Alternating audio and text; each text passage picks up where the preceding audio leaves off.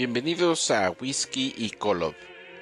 En este podcast platicamos de experiencias de gente real en su búsqueda independiente y personal de la verdad en la Iglesia de Jesucristo de los Santos de los Últimos Días. Un podcast, reality show o simplemente una terapia para miembros en transición y para las personas que quieran darse una idea de qué significa ser mormón en la era de la información. Sírvase bien frío. Salud.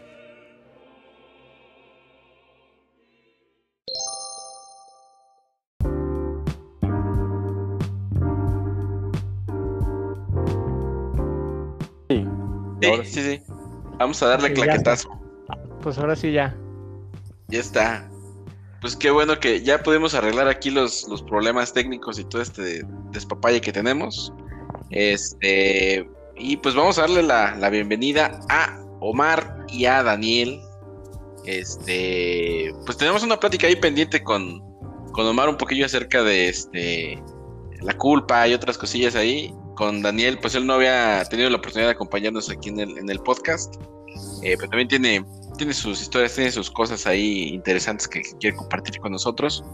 Eh, ¿Quién quiere hacer la primera oración o, nos vamos directamente a la Santa Cena y abrimos aquí? ¿Qué traen? pues yo ya estoy aquí con una negra modelo en, vez del agua. ¿Te gustó el pan? ¿Te gustó la negra modelo? Se ve chida. Sí, apenas la probé, se ve bien. traigo mi, una Miller.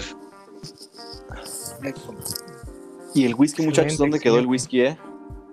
Pues ahí lo tengo guardadito. No tengo refresco, entonces, pues, ni modo de así el rate. Me va a acabar el podcast aquí junto con la bebida. Ahorita me voy a levantar por algo porque ya me acomodé muy cómodo acá con un juguito de manzana que agarré hace rato y voy a tener que levantarme en un momento a, ver si me encuentro el mezcal o ahorita que dije whisky creo que tengo un poquito por ahí. Echar un traguito y hacerle honor al, al título del, del podcast. Muy bien. Bien hecho, querido Padawan.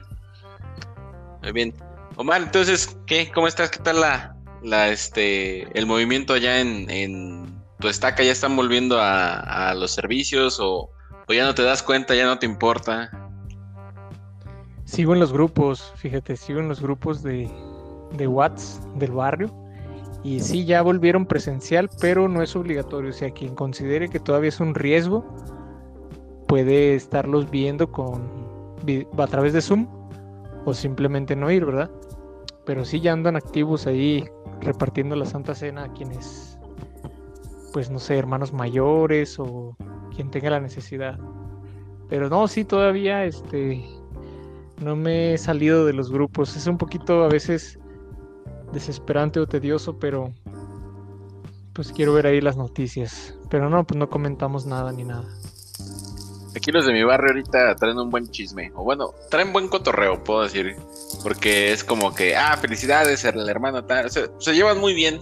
Hay una este, buena hermandad entre los miembros del Quórum del Deres. Pero entre las hermanas de la Sociedad de Socorro, me dice mi, esposa que hace como unos, ¿qué será? Unas tres semanas, había una hermana que llegó durante la pandemia al barrio, entonces no conocía a nadie más que a dos hermanas que vivían cerca de su casa y que habían ido a visitarla en alguna ocasión. Pero no sé si ya había comentado esto, pero el barrio al que pertenezco tiene yo creo como unos 20 por 20 kilómetros de, de este eh, de extensión, ajá. Entonces, eh, estamos muy alejados algunos de, otros. Y eh, esta hermana de pronto dijo así como de, pues a mí ya no me importa estar en, tu, en su grupo, este barro es una basura, bla, bla, bla, así echando Y al final, este, se salió y cuando se sale, una hermana pone así un, este emoji o un. Era un sticker así de, de sorbito de, café, ¿no? Así como que, ah, está bueno tu cotorreo. Y se armó ahí entre las hermanas como de, hermanas, que por qué no estamos haciendo nuestro trabajo y que no sé qué. Y otras de que, ay, pues allá ella, muy su rollo se quiso salir o no, que no sé qué. Entonces eh, se puso bueno ahí entre. Como... Del cotorro como cualquier grupo, ¿no? Igual se da el chisme sabroso ahí. Sí, Los agarrones. Fíjate, ahorita que decían de los grupos de la iglesia, estaba pensando que, si no me estoy acordando mal, cuando yo seguía pues bien activo en la iglesia, que ya tiene un buen rato, unos nueve años. O sea, sí había WhatsApp y todo, pero como que no, no había emigrado bien las organizaciones y todo, como que tener sus grupos y así. Este, se me hizo raro ahorita imaginarme grupos así con, con los miembros de la iglesia y todo. O a mí no me tocó estar pues en, en grupos así como, como ahora hay grupos pues para todo. En aquella época no, no estaba tan, tan de moda, no era tan común. Y hace un ratito.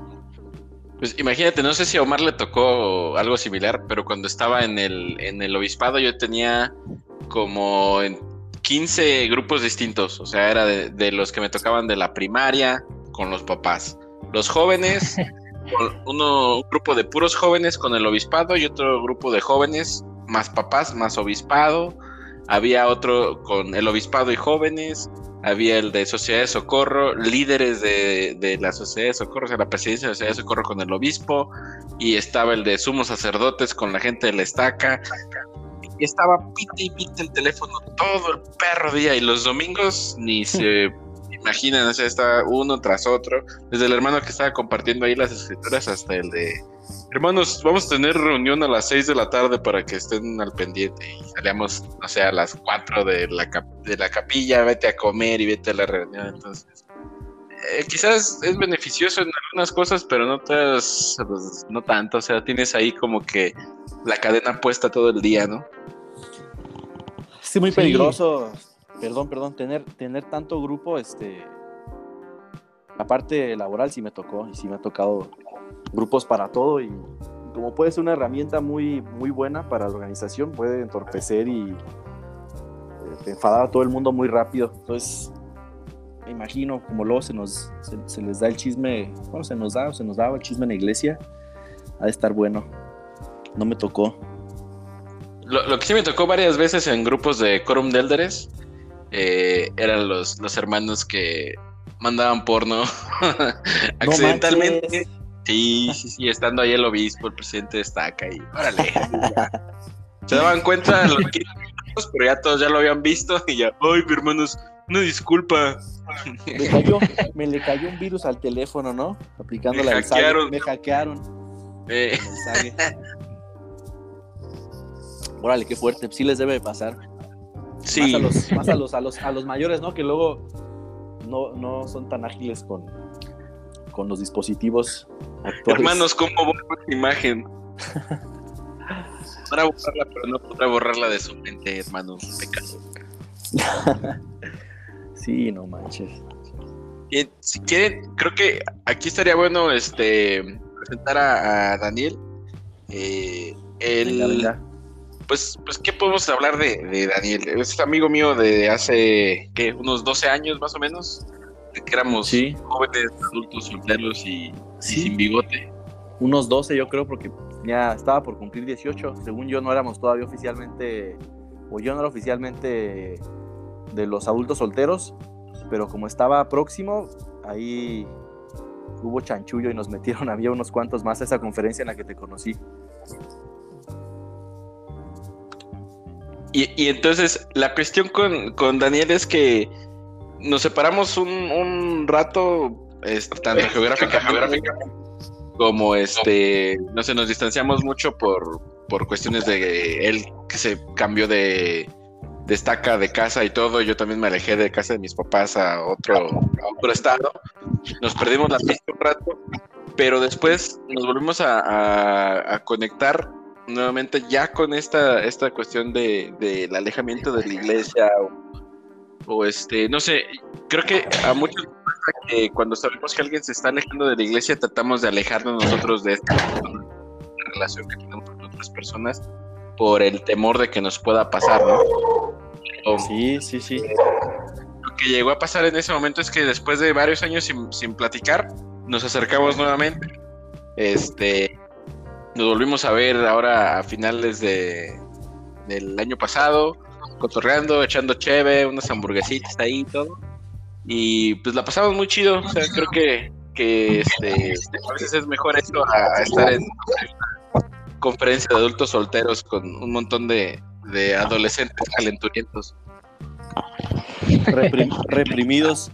Sí, como, como dijiste, pues creo que es muy breve la historia en tantos años, ¿no? De, conocernos.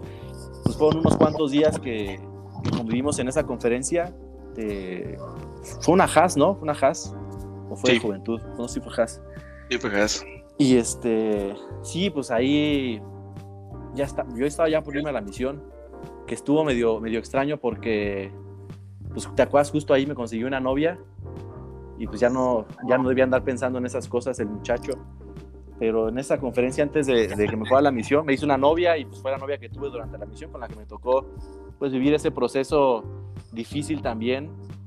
Y bueno, creo que de, eso se podría hablar mucho también de lo que pues fue tener una novia en la misión, pues una chica que para mí vale mucho la pena y todo, y después de, de ser como, en mi caso, muy apegado a las normas que te, pues, te pedían en la misión, realmente no, no, hay, no hay forma de mantener una relación sana, ¿no? Este, exigiéndole que pues, si te va a escribir, te escriba por cartas de papel y, y, nada de emails porque está mal y nada de que te voy a hablar, o sea, muy loco todo eso, pero bueno, fue en esa conferencia y sí nos perdimos la pista, yo me fui a la misión, me fui a la misión a los meses y este, regresando de la misión estuve en Uruapan, de donde soy un ratito nada más.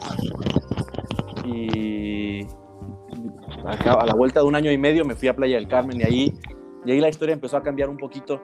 Este, pero bueno, remontándome un poco a, lo que hoy pues, nos tiene en, eh, en, contacto, que fue creo que en gran parte este tema de estar ya alejados de la iglesia los dos. Eh, muy brevemente, pues, para dar algo de contexto de lo que, de lo que es mi caso, eh, yo, yo nací dentro de la iglesia, mi papá fue una pues, primera generación, fue el primero de nuestra familia. Se unió a la iglesia como a los 16, 17 años. Eh, platicamos con mi hermano mayor, que ahorita voy a llegar a un punto en el que él también se aleja de la iglesia, mucho más joven que yo. Este, pues, mi papá encontró muchas cosas que fueron muy positivas para él, al menos en el corto y mediano plazo, muy, muy positivas para él, para la situación que él vivía en el momento en el que se acercó a la iglesia, por lo que la iglesia llegó a formar en él, hablando de, de un carácter de, de, ser líder, cuando la iglesia pues lo tomó como pues, un jovencito, ¿no? Sin un rumbo, la verdad, es a lo mejor muy eh, apto para, pues, para absorber eh, las cosas, eh, comillas, que puede ofrecer la iglesia a un miembro de una sociedad, a volverlo productivo, a sí mismo y a darle eh, responsabilidades y pues una familia eventualmente, porque mi papá conoció a mi mamá dentro de la iglesia. Entonces, este, pues hasta aquí todo, digamos, muy, muy bien, ¿no? Este, desde la óptica de un miembro de la iglesia, de lo que, de lo que la iglesia busca formar en las, en las familias y en las personas en una sociedad, pues el caso de mi papá era un caso ejemplar, un jovencito eh, que también fue misionero, eh, regresa de la misión, conoce a mi mamá, se casa muy jóvenes, tienen a mi primer hermano, de unos 21 años, 22 años yo creo. Este, mi papá, eh, tanto dentro y fuera de la iglesia, es una persona como eh, muy, muy sabia se podría decir, siempre va a buscar a la gente para platicar, para consejos y demás, entonces como con un carácter de líder en bruto que, que, se, que se, descubrió en la iglesia y se empezó, digamos, a crecer muy rápido en, temas de responsabilidad, ¿no? Eh, a, a, tomar, pues, cargos dentro de la iglesia, llamamientos, y también al mismo tiempo a sacrificar mucho pues de su vida y de su familia por estar muy muy metido en la iglesia, ¿no? Aunque pues, la familia estábamos ahí con él gran parte del tiempo. Pero bueno, eh, esa es la etapa, la etapa, en la que pues ya eh, como, como persona consciente y con memoria de lo que fue crecer en la iglesia, pues era hasta cierto punto muy padre porque éramos yo y en ese tiempo mis tres hermanos, varones los tres, que también sabemos que en la iglesia pues existe esto de, de tener los varones y el sacerdocio en la casa y todo eso era como pues, un cuadro muy bonito de la, de la familia. Este, mi papá, ya en ese tiempo como presidente de distrito, yo no me acuerdo muy bien de la época que estaba como presidente de rama, porque todavía no era esta acá, pero siempre en cargos eh, de liderazgo en la iglesia y este, pues, como que teníamos cierto cobijo también, aunque sabemos que dentro de cualquier organización no es, no es lo ideal, pues se da los hijos del, presidente y, y, por mucho tiempo como que ese cuadro de familia pues ejemplar hasta cierto punto, ¿no? Y pues bueno, todo, todo muy, pues, muy bien esos años de la niñez y del inicio de la, de la adolescencia. Y aquí una parte que fue un parteaguas bien, bien cañón en mi, en mi caso, que es pues, mi hermano mayor, que también este, sabemos que el, el, primogénito también carga una responsabilidad fuerte dentro de una familia, ¿no? Mi hermano mayor este, es una persona muy intelectual, siempre ha sido muy eh, reservado hasta cierto punto, pero muy inteligente y de, muy curioso también. Entonces se les ocurrió la brillante idea papás de al llegar la edad de la prepa, pues mandarlo al Benemérito, porque era la escuela de la iglesia, eh, muy buen nivel académico, aparte muy, muy bien visto, ¿no? Está en un instituto, un, un internado de, de, la iglesia que mucha gente lo estaba haciendo alrededor, ¿no? Entonces mi hermano se fue, estuvo dos años, yo, yo soy menor que él por dos años y estaba yo ya en el proceso de irme también, porque también pues, hay que seguir el, ejemplo del primogénito, como el primogénito hace lo que, pues, lo que le dice su papá, ¿no? Pero llegó mi hermano de unas vacaciones de su segundo año de prepa con una novedad bastante fuerte de que pues él ya no creía en Dios.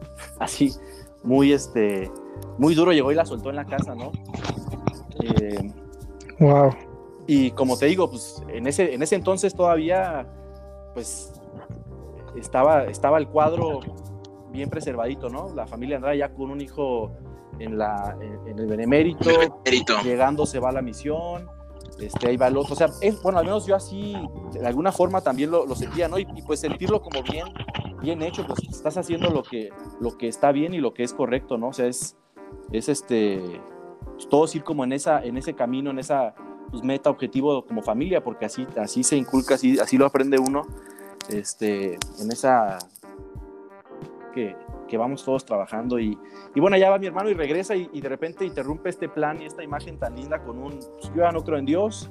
Y aparte no fue como, como un pues, chavito rebelde que, no, pues yo no creo en Dios porque, porque, pues, porque Dios no me quiere y porque es malo y hay gente que tiene hambre, no, no, o sea, mi hermano había estado leyendo mucha filosofía en, en esos años de, de la prepa y ahí me tocaba y a mis hermanos nos tocaba aventarnos unos rounds que se echaban mi papá y hermano, pero buenos, o sea, buenos de, argumentos, y es que leí este autor y tal y tal, entonces eh, se ponían muy candentes las pláticas y era un, o sea, fue un shock, así, digo, cada quien lo vivió diferente, ¿no? Yo desde mi caso fue muy duro eh, ver, siquiera considerar la opción de, de, deja tú no ir a la iglesia o cambiarte de, religión, pero ya decir, yo no creo en Dios, convencido y todo, o sea, fue muy, fue muy canijo y para mi papá fue yo creo también muy duro. Al final, este, tener que cargar con, si quieres, ya esa, esa manchita en su, en su imagen como familia y, y, y tener pues un hijo que ya de plano no, no hubo forma de, de convencerlo a ir a la iglesia, aunque se jugaron la de, eh, si no vas a la o sea, vives aquí, pues tienes que ir a la iglesia, va, dijo, si, si, me la van a poner así, pues voy, soy menor de edad y todo, pero sepan que yo voy meramente obligado y si creen que está bien, no sé cuánto, tan, tan, que al final dijeron, no, pues, ya hablando tiene chiste llevarlo a fuerzas, entonces ya empezó a faltar a la iglesia, ¿no? Y después de un rato, porque bueno, así la cosa como que lo logramos sobrellevar, dijimos, bueno, pues anda descarriadón, anda confundido, nosotros tenemos que echarle más ganas y, y eventualmente va a regresar a la iglesia mi hermano y y pues son los tiempos de Dios, etcétera, etcétera, una prueba, lo que quieras, ¿no? Mil formas de, de verlo en la que pues, por los siguientes años lo, lo, llevamos todos, ¿no? De ahí como esa, esa crucecita, como, como quieran decirle. Sí, de hecho, tiempo, déjame interrumpirte sí, un poquito, sí, Dani. Sí, sí, cuando, cuando quieran, yo, yo perdón, pero si no, de repente no me para la boca, entonces interrúmpame. Cuando no, no, está cuando, bien. Cuando gusten, sí. Es que justamente eso que dices, que hay mucha gente o, dentro de la iglesia hay mucho como esa esperanza de que la gente vuelva al redil, ¿no? O de que vamos a rescatar a las ovejas perdidas, o que en algún momento el Señor le va a poner una prueba para que regrese y esas cosas, que eh, en algún momento el, el que era eh, presidente de misión de mi hermano, hace unos 3, 4 años, cuando yo me lo encontré aquí en La Estaca o algo, ¿no? Eh, y nos ubica muy bien a toda la familia, ¿no? Entonces le dije eh, en alguna ocasión, oye, es sabes que mi hermano este, está un poquito alejado de la, de la iglesia, se acaba de divorciar, está pasando por esta situación. Y siempre decía como, hay que darle chance, denle su espacio y en algún momento él se va a dar cuenta. Y, todas estas cosas que, que, al fin de cuentas, pues no, no suceden, ¿no?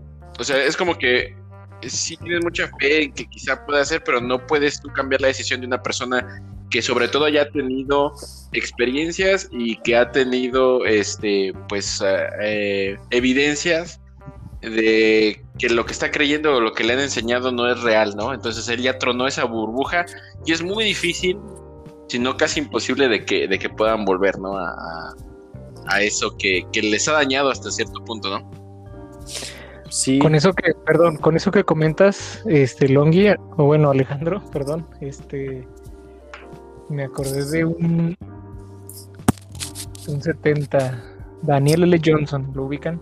Sí. presidente de la México. Sí, sí, me de hecho me tocó verlo en Monterrey un par de veces. Ándale, pues él, él nos visitó en la misión y en una ocasión, bueno, fue a reorganizar una estaca de Tlaxcala y dio una cita de José Smith que habla eh, de eso que acaban de comentar, bueno, en relación, porque le preguntaron que la típica duda de los papás fieles con hijos descarriados es que algún día regresarán mis hijos a la iglesia o se volverán a activar. Y luego ya sacó una cita que viene en el libro de enseñanzas del profeta José Smith, uno rojo pequeño, ¿lo ubican? Sí. Es un libro este de pues sí, no, no es de los de o como de la iglesia de, de eso que traen la foto de los presidentes y que hay de todos. No, este es uno rojito pequeño. Bueno, sacó una cita que decía que es que los ojos del pastor están sobre ellos y que no los va a olvidar. Y siempre te sacan ese, ese cuento de que, pues, el Ley y su esposa, este, pues, la Manny Lemuel nunca en vida, nunca volvieron como que al redil, entre comillas, ¿no? Pero sus descendientes sí. ¿Sí me explico? Entonces te sacan todo ese tipo de, de rollo en forma de, de doctrina pero es muy diferente inactivarte por descubrir la verdad y, saber ya bien las cosas a inactivarte por pues porque descuido. descuido ándale o, que te vas a, cometes un pecado y pues para no enfrentar el consejo disciplinario o te gusta pues te alejas y ya después de que llegan los misioneros que le caen bien este pues siente el espíritu llora regresa y regresa con más fuerza no e, e, esa es la gran diferencia. Ese también es un tema muy interesante porque, bueno, yo en la misión, yo creo que todos lo vivimos. O sea, yo, yo de hecho reactivé, por así llamarlo, a un chorro de gente inactiva. Los reactivé y luego bautizaba a gente que faltaba, ¿no? Y los se reactivaban y pues con todo. Y se habían alejado pues por trabajo, por novias o por novios, no sé. Siempre cosas así, este, pues de, como dice Alejandro, de descuido. Pero esa es la gran diferencia, que cuando ya tú descubres la verdad de todo esto, pues jamás vas a volver, ni vas a permitir que tus hijos siquiera sean parte de, ¿no?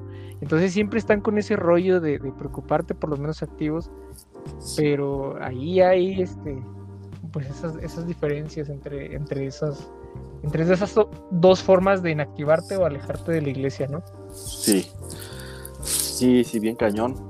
Y volviendo al, al, a la historia, ese era uno de esos casos pues, difíciles, ¿no? Con, con alguien como mi hermano que la tenía muy, muy clara y era muy, estaba muy, muy, muy duro en lo que cree. O sea, él a la fecha sigue pues, diciendo que es ateo y, muy tranquilo y todo. Ya ha cambiado mucho las cosas en la familia, pero bueno, eh, de ahí pues llegó el momento en que yo tenía que decidir irme a la misión o no y, honestamente pues una parte de mí veía como el, el, lado que había tomado mi hermano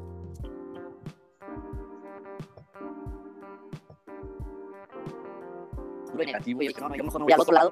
Este, de alguna forma, no sé si alguien me lo llegó a decir o nada más me surgió a mí la idea por lo mismo que se, que se inculca que pues estando mi hermano mayor ya fuera de la iglesia, yo teniendo otros dos menores eh, detrás míos, pues debía, como yo, pues tomar ese rol, ¿no? Yo decir, bueno, pues ahora yo sigo dando el ejemplo y haciendo las cosas bien, etcétera.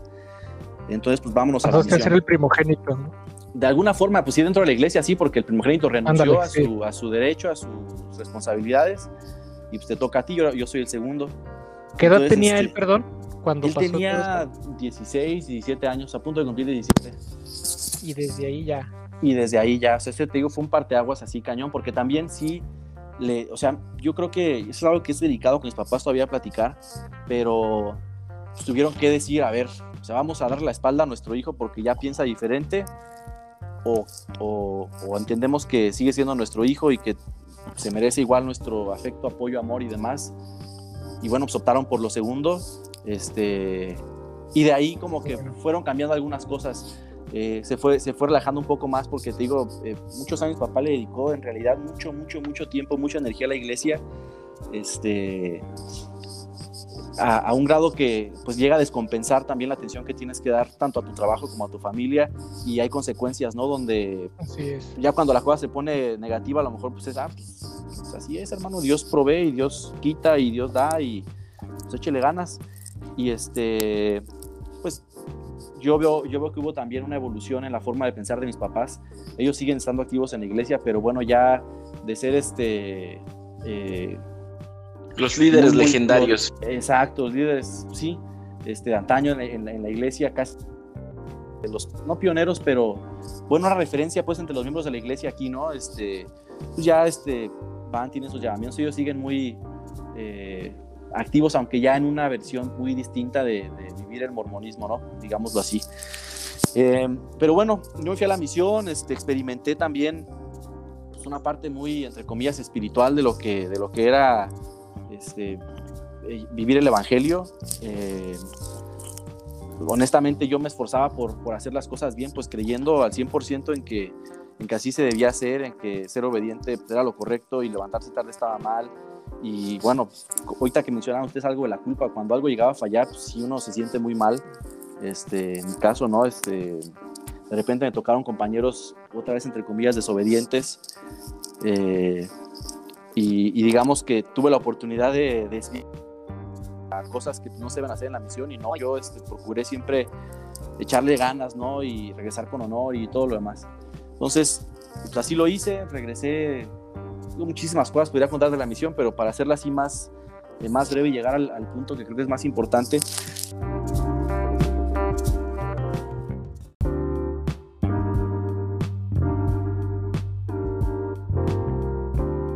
Muy bien, este, entonces, y ahí pues, bueno, ahí dije que, que podría hablar quizás mucho más de la misión, pero ahorita me, saltaré a, la parte en que regreso porque es a donde creo que, eh, que vale la pena llegar ahorita. Eh, y bueno, terminó mi misión así, digamos, estuvo, subo de todo, ¿no? Este, esa, esa sensación de responsabilidad de regresar eh, con, con, con, la etiqueta de, retornado con honor, etcétera, especialmente por, por, la misión que yo me había puesto quizás de, de, dar el buen ejemplo ¿no? a mis hermanos y cumplir con alguna parte eh, las expectativas de mis papás, porque hay que decirlo, y sí, en mi caso sí, sí pesaban también. Yo sabía y sé que en la iglesia los, muchos padres sueñan con que sus hijos sigan sus pasos, vayan a la misión, este, y de alguna forma, aunque nunca directamente, nunca hubo presión de mi papá de tienes que irte, era más de la idea de si tú tienes un testimonio y tú quieres ir y servir a Dios, va. Pero, pero al final sí existe, ¿no? Yo sí, yo sí, aunque no me la pusieron a lo mejor directamente, yo sentía pues, hasta cierto punto un poquito de presión, de responsabilidad, de pues es tu deber, etcétera. Y bueno, eh, así me la aventé, eh, tuvo sus, tiempos difíciles y demás. Este, regresé de la misión, me asignaron un, un, puesto después de pues, participar en estas reuniones que ya después yo vi que eran, eran comunes, ¿no? Llega un misionero, lo invitan a la reunión de, de sumo consejo, le piden hablar, como que se le evalúa un poquito, aparte del reporte que reciben del presidente de misión, qué tipo de misionero fue, pues para ver las habilidades, las cualidades y el, el uso que se le puede dar en la organización. En mi caso, me tocó, primer llamamiento llegando fue secretario ejecutivo de la estaca y este, mucho trabajo. Eh, fin de semana y entre la semana, eh, andar este, atrás de los obispos, de repente convocando reuniones, dando seguimientos a muchas cosas, muy activo en la iglesia todavía regresando de la misión. Y este, donde me quedé, que me di cuenta que se cortó, fue que te, decía Pablo, si te acuerdas, que, que, cuando yo estaba por irme de Uruapan, mi primera opción era Guadalajara y estaba hablando contigo, me estabas apoyando para encontrar una universidad allá, para encontrar trabajo en un call center, etcétera. Porque justamente cuando tú regresas de, o cuando estás tú viendo eso, yo acabo de regresar de la misión y llegué aquí a Guadalajara de como un mes o dos, una cosa así, y acaba de encontrar trabajo, encontré universidad donde justamente teniendo un convenio con la escuela con descuento y no sé qué cosa. Pero sí, sí, recuerdo esa parte. Pues bueno, ahí yo estando digo, muy activo en la iglesia, este, pero con, con ganas de moverme de Uruapan, eh, por muchas razones. Dije, voy a Guadalajara, pues ahí hasta trabajo, ¿no? Pues tenía el, más o menos la idea de que podía estudiar, trabajar allá, pues la iglesia, porque sí, sí lo consideré muy cañón, eh, que pudiera yo continuar, pues obviamente dentro de la iglesia, echándole ganas y como iba, ¿no? En el, caminito bien, bien encarrilado. De hecho, tuve hasta una novia acá que yo sentía que ya iba a quedar ahí, este, porque pues, también es la, es la responsabilidad, la presión, el paso casarse, ¿no? Y yo creo que afortunadamente no se dio porque no, no, lo sentí. Yo como que más o menos salí corriendo de esa relación por sentir eh, esa, esa, presión allá casarme teniendo, pues, ¿qué? 21 años. Entonces, este, bueno, ya que Guadalajara, mi familia de Playa del Carmen me dijo, oye, pues hablas inglés, estás por irte acá, hay universidad, mira, está hay una iglesia. Me lo dijeron, me acuerdo muy bien, lo investigué, dije, ah, está cerca de su casa y todo.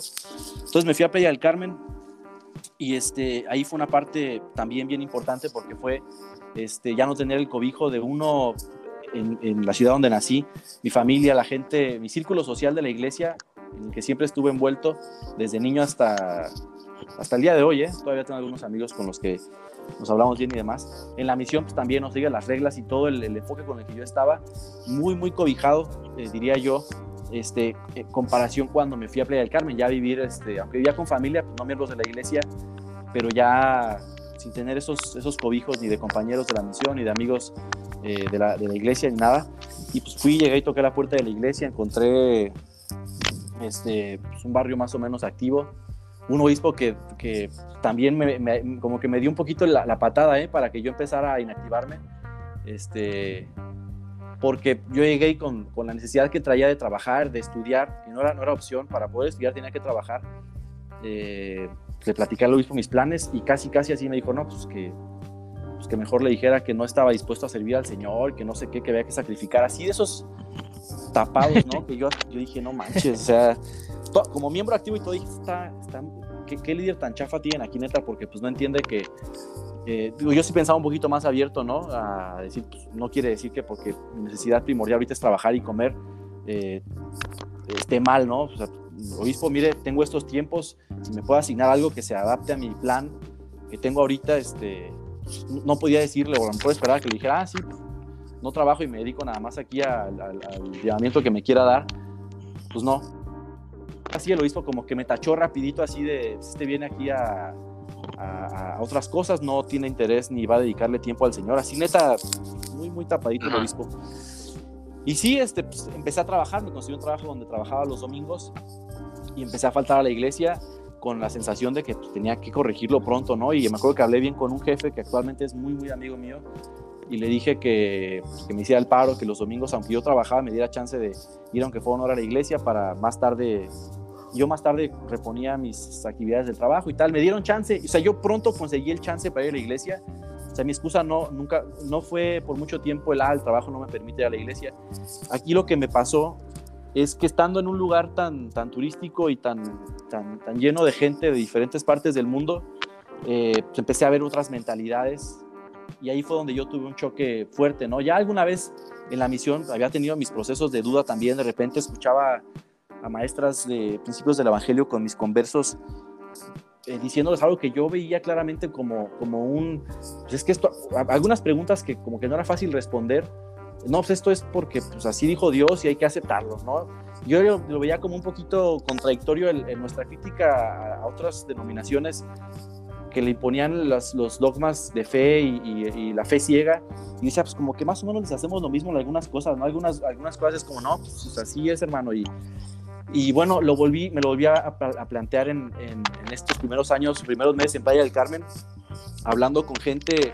Hubo una chica que también fue muy importante en este proceso, eh, una chica pues, ex musulmana, yo diría, era una chica de Marruecos, a quien yo eh, laboralmente profesionalmente admiraba mucho porque hablaba siete idiomas, era muy, muy buena en lo que hacía, muy amable, muy linda persona y tuvimos eso en común. Ella estaba, tenía unos años de haberse venido de, de Marruecos a México, alejándose y huyendo de, de, lo fuerte que para ella era vivir eh, pues como musulmana, ¿no?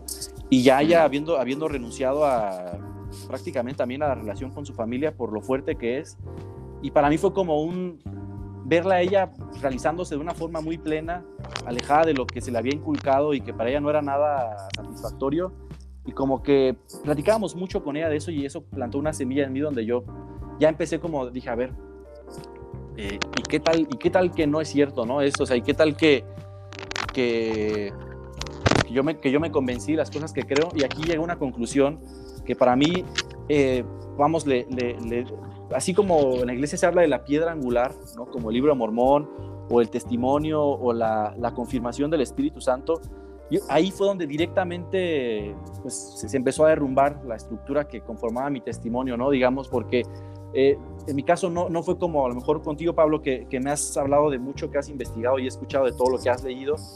Este, y poco a poco a lo mejor pues se vino desmantelando los inicios de la organización y, y los, los, principios de revelación y demás. Acá yo poniendo en, esa, en ese lugar angular la confirmación del Espíritu eh, y el testimonio de todo lo que, lo que la iglesia enseña y lo que te pide hacer, eh, simplemente yo como que concluí, dije, pues es que realmente sí tenemos, tenemos la capacidad, los humanos, de creer en lo que queramos y, vemos, porque me tocó, a mí me tocó en, mi misión este, mucha gente muy aferrada a su, a su fe, con confirmaciones similares, ¿no? Es que yo aquí siento y, y este, algo que veo que ustedes platicaron también en los grupos, en los grupos, en el grupo de WhatsApp, de gente que muy, de forma muy similar a los mormones, sus testimonios lo sustentan en alguna confirmación del espíritu, o llámesele de otra forma, ¿no? Simplemente eh, en, en, algún momento uno decide que quiere creer, este, y no se trata tanto pues de las, de las evidencias, la iglesia lo dice todo el tiempo, no, no, no, no, tú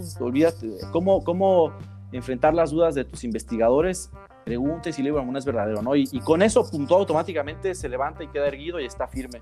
Eh, pues al mismo tiempo, a mí este, me causaba mucha inquietud y, mucho como angustia de repente andar en la calle, yo en mi círculo tan solo, hablando de, de, ser un miembro de la iglesia, de ser una persona que está en lo correcto, una persona que, que, que se va a salvar, que, que, está disfrutando de las bendiciones de Dios. Y yo dije, y toda esta gente que está aquí a mi alrededor, que viene y va y viene de todos lados, eh, está, está, como que raro, ¿no? Y como que me inquietaba mucho pensar que, que, en verdad pues hubiera un Dios con un plan y que su plan estuviera, en, mi punto de vista en ese momento, pues saliendo, saliendo tan, tan pobre en números eh, de lo que representa eh, de forma porcentual el mormonismo en el mundo, ¿no? Los años que tiene la iglesia establecida, eh, los miles de miles de millones de personas que han existido y todo el trabajo que eso implicaría, pues ya cuestionando, sí, sí, llegando a cuestionar este, la doctrina, pero simplemente todo empezó a carecer de sentido, ¿no?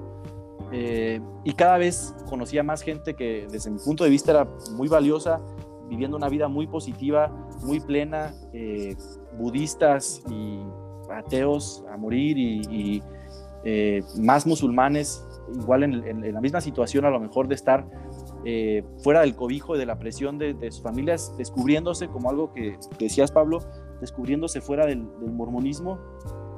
Y yo me vi como alguien que pues, a sus veintitantos años había llevado pues, una vida eh, sin limitada y que la misión le había echado todo así como hacia el extremo de lo espiritual y que ahora, vaya, tampoco es como que me fuera a tirar al, al desmadre, a la perdición, pero sí con, con, con una decisión muy determinada de, de, experimentar y también decir, pues en ese tiempo que, que todavía estaba más tibiezón, más que frío, eh, decir, pues bueno, eh, se trata esto de aprender, de experimentar, ¿no? Y, al final hay, pues hay, hay, hay, camino atrás, hay arrepentimiento y tal, y sí experimentar cosas con las que se supone que no, eh, un traguito de alcohol con su proceso de, culpa que, que, venía después, eh, y, y, más y más cosas que pues poco a poco fueron construyendo como esa, esa forma de, de, de vivir la vida desde el balance personal que, que uno puede adquirir, ¿no?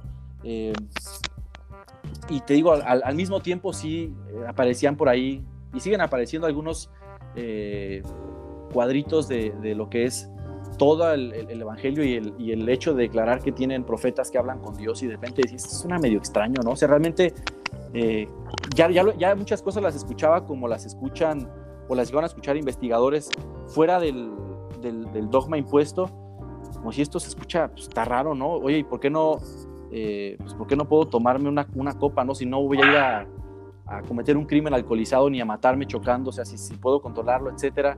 Este, y los beneficios que puede llegar a tener a la salud, que la copita de vino, que esto y que el otro, cosas que ya eh, con mi mente abierta a que pues, quizás, quizás no estaba en la verdad, empezaron a, a, cambiar el sentido y la forma en la que yo veía las cosas. Y así como, como en la iglesia dicen que, pues, el proceso es una, que la conversión es un proceso y no un evento, es, es ha sido un proceso largo y, y, lento y de repente ha sido duro por cosas que quizás también ya, ya han compartido ustedes, este, de repente pues, los objetivos que tenías fijos y que eran eh, pues la parte central de tu, de tu vida, pues ya empiezan a desvanecerse, ¿no? Hay que poner otras, otras metas y yo creo que ese proceso sigue, eh, sigue siendo, especialmente alguien como yo que no ha dedicado tanto tiempo a la, a la investigación. Yo de repente me entero de cosas que ustedes comparten en, en, en el grupo que yo digo, o sea, ya nada más, ya, ya, no me causa como el, a lo mejor el, el sentimiento como de, de, angustia y de miedo de, ay, eso no manches, ¿cómo es posible? Cuando escuchaba cosas así antes, ¿no? Ahorita ya es como, pues sí, eh, o sea, no, no me sorprende mucho porque ya, eh, pues ahora sí que el, el, el testimonio que quizás no está y, y me, me, hace mucho sentido, eh, pues de repente descubrir algunas fallas en, en, en, las cosas que se dice que fueron de una forma y fueron de otra, o que nada más este, pues han sido maquilladas, ¿no? Cosas como eh, el, el, rol de la mujer dentro de la iglesia, el sacerdocio para, los, para la, la gente de color. Eh, todo ha venido pues como tomando forma y, y dándole sentido a un, una filosofía de vida ya más de ponerle balance a las cosas y de, pues de seguir aprendiendo, ¿no? Es algo que sí, similar a lo que a lo que en la iglesia se llama como pues el, el, el, plan el plan salvación y está en la tierra para mí es una filosofía que, pues, que funciona. Yo yo considero que estoy aquí a la fecha aprendiendo y este y pues, venga venga la información que, se pueda no por eso me interesó mucho eh, estar en el grupo aunque yo no comparto mucho. Justo soy el, el, tipo de persona que está ahí pues más recibiendo de las cosas que ustedes hablan eh, porque en mi caso no, no hubo esa investigación formal de hechos históricos de la fundación de la iglesia, eh, sino que fue una cosa más, decías, eh, pues, espiritual quizás, o, sí. o, central, ¿no? Y que, bueno, que eso así... es algo que, que, al final a mí me, me llama mucho la atención porque casi siempre cuando estamos dentro de la iglesia pensamos eso, ¿no? Como decías, te inactivas porque este, pierdes la costumbre, porque no vas los domingos, porque te importa más el partido de fútbol o por alguna otra cosa. O la otra eh, versión o, o, la otra situación sería porque empezaste a leer cosas y porque ya te alejaste, porque no lees tus escrituras, no oras, no ayunas, no estás haciendo tus noches de hogar, todo esto. Y, pero lo tuyo es, tú siendo un miembro fiel, activo, con ganas de servir, con todo, te empiezas a, preocupar un poco más como por tu cuestión este, espiritual, por la lógica que tiene la, la, iglesia y el plan de salvación, ¿no? Como decías, pues Dios quizá no permitiría que de entre toda la gente, todo este mundo de gente de diferentes países, diferentes costumbres, diferentes culturas, diferentes religiones, diferentes razas, y que eh, encuentras esas... Eh, pues relaciones, ¿no? O cosas que, que, nos unen como, como género humano, más que como si fuéramos miembros de la iglesia, que creemos que somos especiales, que somos únicos y que, lo, y que vamos a ser salvos en los últimos días. O sea, tú encuentras otra, otra manera de ver la vida o ver la, la gran familia humana, de, ¿no? Sí, y de, y de verme a mí mismo, porque también una ocasión así como que me cayó el 20 de, de cómo yo veía a gente de otras denominaciones este, y algunas eh, como quizás testigos de Jehová, adventistas, este, brahamitas, muchos que por ahí llegué a conocer y a, a, escuchar un poco de sus creencias y yo decía así como, o sea, los veía raro y como que hasta sentía penita por ellos, ¿no? Decía, estos saben nomás las cosas que creen, o sea, como, eso ni, eso ni, ni chiste tiene, o sea, como, hoy, no, hoy nada más esa burrada, ¿no? O sea, como muy lógico todo lo que creían. Y un día como que dijo, oye, pues hay dos o tres cositas aquí también que, que viéndolas con esa misma óptica eh, carecen igual de, de, lógica y de sentido, ¿no? Este, sí. y, y, como que dije, o sea, o sea, sí, de los raritos, entre comillas, eh, que yo así les ponía a lo mejor, de los que me reía de repente, como que un día me veía al espejo y dije, ah, como que yo soy uno de esos también. y porque, o sea, muchas declaraciones, mucha, mucha, mucha información este, pues, es bien similar o, forma de, de, afrontar la vida y de cómo te comparten. O sea, a mí me llegaban a, a, abordar testigos de Jehová en la, allá en Playa del Carmen o incluso misioneros, este, y lo escuchaba todo muy diferente, ¿no? Y muy similar el, oh, mire, es que la Biblia dice, y algo que escuchaba también en tu podcast de, en el anterior, este, lo que es una escritura, ¿no? Y por qué, le, por qué le das toda la confianza a un libro, ¿no? Y, desde cuándo el libro te va a decir que sí, que no. Toda la, la base de, del cristianismo y lo, lo, dividido que estaba y como que dije, no, sí, o sea, sí, poco a poco este, las cosas han, como digo, ido careciendo de sentido y pues, hay muchas cosas que todavía no, no tienen respuesta y es creo que también parte de, de, sí investigar, pero no, no, no, esperando encontrar respuestas para todo y sentido para todo, pero sí llega un punto en el que, en el que es, bueno, quizás no sé exactamente de, dónde venimos, por qué estamos aquí, eh, que no me siento tampoco como para defender a capa y espada la, capa y espada la teoría del Big Bang o etcétera, eh, pero sí, por ejemplo, ya, ya firmemente decirte, no, pues yo antes existía en la presencia de Dios y luego fui enviado aquí con un propósito y de aquí voy acá y acá. O sea, digo, no, o sea, esto sí no sé exactamente qué onda, pero tampoco. Y nací más blanquito porque era obediente. Ajá. O blanco. Sí, ¿no? Blanco. Pues no, así negro. ¿eh? Sí, sí, está canijo. De hecho, ahorita que dijiste eso, me acordé de, lo del libro, me acordé de una frase, me parece que es de Santo Tomás de Aquino, que dice, témele al hombre de un solo libro. Y así llegamos a caer nosotros, o sea, puro libro de Mormón. Y la Biblia si quieres, pero puro libro de Mormón, puro libro de Mormón. Y de ahí ya no aceptas este, nada más, ¿no?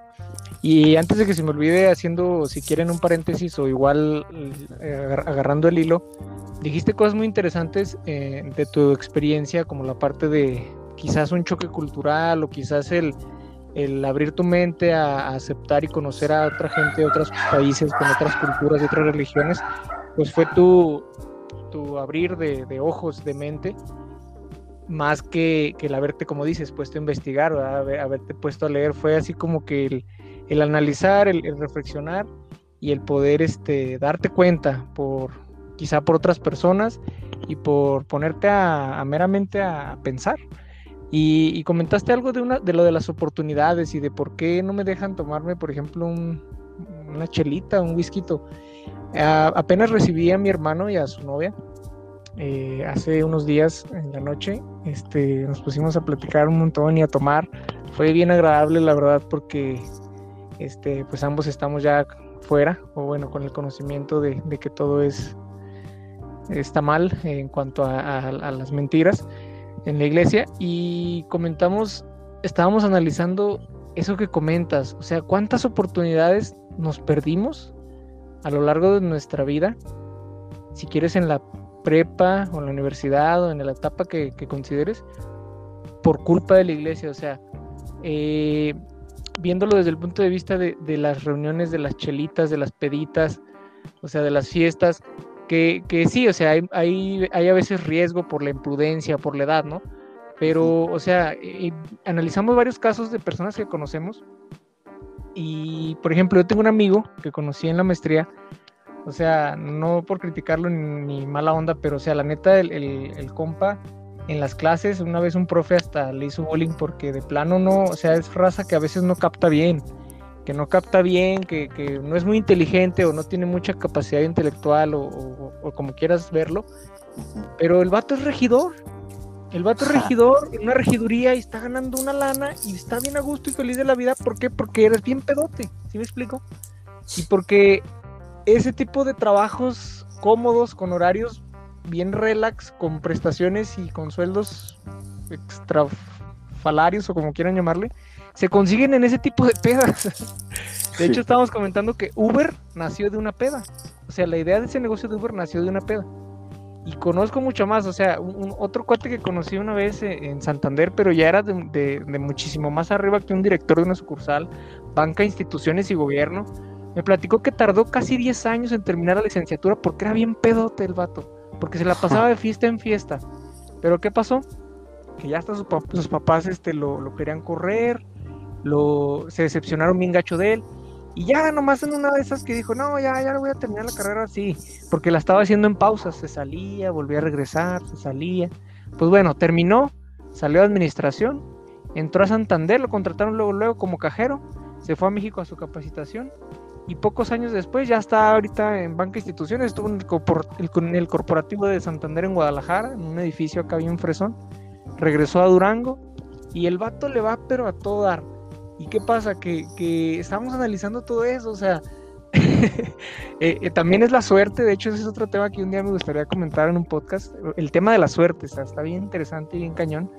Y, y me, o sea, bueno, no me quejo de mi situación actual, pero es un decir, o sea, muchas veces es lo que comentaba mi hermano, porque mi hermano, este, pues tiene su chamba, nomás que es mucha friega estar en la compu, en diseño industrial, y, y vaya, volteando a ver esos ejemplos de las oportunidades perdidas por culpa de, de ser sud, o sea, te pierdes de relaciones porque en las relaciones están a veces los, los buenos trabajos o los buenos, las buenas palancas. Y, y como en las pedas te, te desinhibes, te expresas, aprendes a, hablar, este, pues acá. No falta el malacopa, ¿verdad? Pero, eh, o sea, es un análisis muy interesante porque es real, o sea, hablamos de muchos casos muy interesantes y, dices, no, pues no manches. Y bueno, esta es solo una, una, ramita de, de, entre otras oportunidades que, que, podríamos hablar de lo que uno se pierde, la neta. Sí. ya tienen más que ver con otras cosas, ¿verdad? Pero aún así, este, está cañón, o sea, la verdad es que sí, sí se pierde uno de muchas cosas, ¿eh? que, que, pueden ser este, muy benéficas para, pues, para el futuro. De hecho, ahora que lo, que lo mencionas, recuerdo un profe de la universidad, eh, que la verdad es un chingonazo, o sea, este tipo está, hoy está aquí en Guadalajara, mañana va a estar en Hong Kong, al día siguiente está en, este, en Holanda, en Barcelona, en, viendo ahí cuestiones de importaciones, de productos, licencias, todo esto, ¿no? Es una fregonería el, tipo este. Y en una clase, imagínate, eh, primer semestre, tenemos que estar como dos semanas en, en, la, en la clase y nos dice el maestro, miren, chavos, ustedes son el futuro de México y esto, ya saben, ¿no? Así como el speech muy nacionalista, ustedes van a ser grandes profesionistas y échenle ganas y todo esto. Pero al final dice, no le tengan miedo a los tables, ahí es donde se cierran los mejores tratos. y yo, así como que, no manches, hace seis meses estaba en la misión y ahorita usted me está invitando a que, a que vaya a un table a cerrar un trato casi, casi. Y, y, es algo que he tenido en la mente, ¿no? O sea, claro, no, no he ido y creo que mi esposa no me lo permitiría, pero creo que también el que uno se, se abra a otras cosas, o sea, el, mundo no pasa enfrente de, del templo de Salt Lake, ni enfrente de las oficinas, ni enfrente del obispo, o sea, y el mundo no se va a detener hasta que tú puedas hacer un convenio, o que puedas este, tener tiempo un domingo. O sea, yo me, recuerdo de, de pequeño, eh, nosotros practicábamos taekwondo, inclusive varias veces llegamos a ir allá a Uruapan, a, casa de, Dani. Bueno, no exactamente su casa, pero ahí en, su, en su ciudad. Mi rancho. Exactamente. De hecho, ahí hay varios campeones olímpicos de taekwondo, ¿no? Sí. Bueno, dos, Memo Pérez y Edna, que ya obviamente ya se va a lanzar para diputada, claro que sí. Este, Por Morena, ¿no? Eh, sí. Sí, pues sí. bueno, pero en ese tiempo, pues ellos eran, quizás no es de nuestra edad, pero por ejemplo yo tenía 10 años cuando participaba en los torneos, pero ya había jóvenes que ya estaban preparándose para irse al, a las Olimpiadas del 2000 de Sydney, cuando ya era el taekwondo deporte oficial reconocido para ser deporte olímpico. Y este, eh, allí estaban ellos pero ¿qué, ¿qué, pasaba? Que esos torneos en donde tú te podías empezar a dar a conocer y obtener experiencia y, te empezabas a, a foguear ahí en, en, el ambiente del taekwondo, eran los domingos casualmente. Entonces, pues nosotros no íbamos. Llegamos a ir a dos este, torneos nacionales y ahí sí fue como que, no manches, estoy en domingo aquí peleando con otro chavito. Híjole, no te sientes como muy mal porque además en la habitación del hotel mi papá hacía la, ordenanza de la Santa Cena, ya nos pasaba aquí un pesto de pan y ya hacíamos ahí toda la ordenanza, ¿no? Antes de irnos a, echar patadas con, con otros chavos. Entonces, eh, venía creo la que... culpa, venía la culpa. Sí, además mi hermano mayor, él sí tenía así como que mucho futuro en, en, el, en el taekwondo y creo que pudo haber estado con, gente, este, o pudo haber hecho conexiones con gente en, el Comité Olímpico y pudo haber ido quizá a algunas Olimpiadas y, y no sé, hubiera sido distinto, ¿no? Eso, eso mismo que comentas. ¿Cómo la vida hubiera cambiado si este, nuestros padres no hubieran estado como con ese, ese sesgo o temiéndole más a Dios que pensando en su familia, ¿no? Sí, no manches, sí. Definitivamente. De hecho, un poco de lo que comentaba eh, Dani al, principio, creo que pasa también en, mi familia, porque eh, de donde somos originarios, de Zaguayo, incluso ahora eh, la rama de cuando empezó, te estoy hablando del 2001 a 2021, 20 años que tiene la rama de abierta o de organizada, no ha crecido o sea, es, es este terrible porque además la gente que es muy católica tiene una fiesta muy importante, eh, una fiesta católica muy importante del Santo Santiago y no sé qué tanta cosa, que es muy divertida la verdad porque la gente está ahogada de borracha en la calle en diciembre y es una cantina enorme porque cierran, literalmente cierran la ciudad para que te puedas poner hasta la madre, ¿no? Y, la gente no va a dejar eso por irse a, encerrar tres horas o dos horas en un domingo en, la mañana, ¿no? Entonces es difícil para la, iglesia crecer en esos lugares, pero eso mismo que te preguntas tú, como, ¿por qué si, si Dios, y esta es la iglesia de Dios, ¿por qué no los puede reprender? ¿Por qué no puede convertirlos a todos? No sé, enviar un tsunami, hacer algo para que la gente se convierta, ¿no? Entonces, las mismas familias que comenzamos la rama hace 20 años, varias ya no existen, eh, hay gente que ya murió, hay gente que se bautizó solamente porque pues, el Elder Güerito les caía bien, se va el Elder Güerito y desaparece esa familia. O sea, desaparece hasta el punto en que van a visitarlos a su casa y no saben dónde están. O sea, se esconden. es, muy difícil este, eso. Y eh, me comentaban que acaban de cambiar al presidente de Rama. Eh, mi papá fue presidente de Rama como por 12 años. Eh, sigue él siendo muy fiel. Eh, yo sé que a él quizá le, mejoró mucho su vida siendo miembro de la iglesia, pero a nosotros, digo, quizá espero que no llegue a escuchar este, este episodio, pero a nosotros sí nos pasó a, perjudicar, ¿no? Como, como sus hijos, porque mi papá siendo abogado, siendo este fundador de la barra de abogados ahí de, de Zaguayo, este, egresado de la universidad más prestigiosa del país, de la UNAM, este, con muchos contactos en la política, amigo de gobernadores, eh, siendo, siendo una persona muy importante, le tenía miedo a que, por ejemplo, le dieran algún caso, él es abogado, ¿no? Pues que le dieran algún caso importante que tuviera que ver con cuestiones políticas, porque no, es que me va a tener que requerir ir los domingos y voy a faltar, pero el señor sí nos va a dar. ¿Y qué pasaba? Que mi mamá, como mi papá no tenía el, el empleo seguro o un ingreso asegurado, mi mamá era quien tenía que patrocinar las idas a la, a la no sé, a la estaca, eh, porque anteriormente, antes de que estuviera la, la rama en Zaguayo, teníamos que ir a Zamora, una hora y media de distancia, mi mamá pagaba este, la gasolina, la comida, porque pues éramos cuatro hermanos más los dos papás, la camioneta, vamos, regresamos hasta las seis de la tarde a casa. Eh, digo, todas esas, esas cuestiones que nos perdimos, eh, creo que sí, sí nos hubieran hecho la vida, eh, si no más fácil, quizá hubiéramos aprendido más cosas, porque todos, todos, todos, todos, todos mis hermanos, los cuatro que somos, tenemos la universidad trunca, hasta cierto punto. Unos debemos algunas materias, otros terminamos, pero no nos hemos este, eh, titulado o cualquier cosa. Pero estamos así, ¿por qué? Porque le hemos dado más prioridad a que, ah, es que somos miembros del, del quórum de él, de la presidencia de quórum de Eldares, y tenemos actividad los miércoles, y los miércoles no puedo ir a la, escuela, porque tengo que hacer esto de la de la iglesia, tengo que cumplir con mi llamamiento, ¿no? Inclusive creo que he comentado aquí que esa ha sido una de las razones por las cuales no he terminado yo tampoco la, la escuela. Y, o sea, ¿cómo me siento yo que veo a mi esposa aquí haciendo sus materias de la maestría en línea? y yo no puedo terminar mi, mi, este, mi carrera, ¿no? Entonces, eso es, eso es como de pensarse mucho. ¿Qué, qué es el futuro que, que, le queremos dar a, bueno, ahora que, que, mi esposa está embarazada, qué futuro quiero darle yo al, al niño o niña que viene en camino? Eh, quiero que sirva la misión. Quizá no, quizá me gustaría que en vez de que un anciano en Lago Salado le diga qué va a hacer con dos años de su vida y a dónde va a vivir y con quién va a pasar, que lo elija él o ella, ¿no?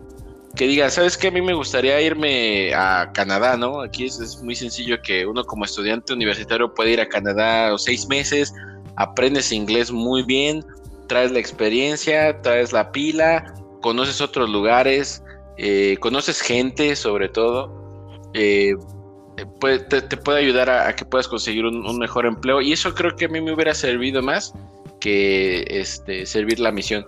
De hecho, antes de, irme a la misión, yo tenía una beca cuando salí de la, de la preparatoria y no la pude completar al, al 100% porque pues terminas la, la, misión, dos años nadie sabe de ti y, pierdes la pista, ¿no? Pero me imagino, es, es muy sabido este tipo de, casos en, Utah, en la que jóvenes promesa eh, tienen becas de rugby o de fútbol americano o de béisbol, básquetbol. O tienes a David Archuleta que va a ser el siguiente Justin Bieber y la va a romper en, el mundo del pop. Pero dice, me voy a la misión a Chile porque un viejito me dijo y me mandó una carta y me voy a ir a la misión y voy a perder toda mi carrera de, millones que podría hacer, no sé, este, podría beneficiar mucho a su familia y podría beneficiar quizá, no sé, podría ser la cabeza del, de la en, en, de la iglesia, ¿no?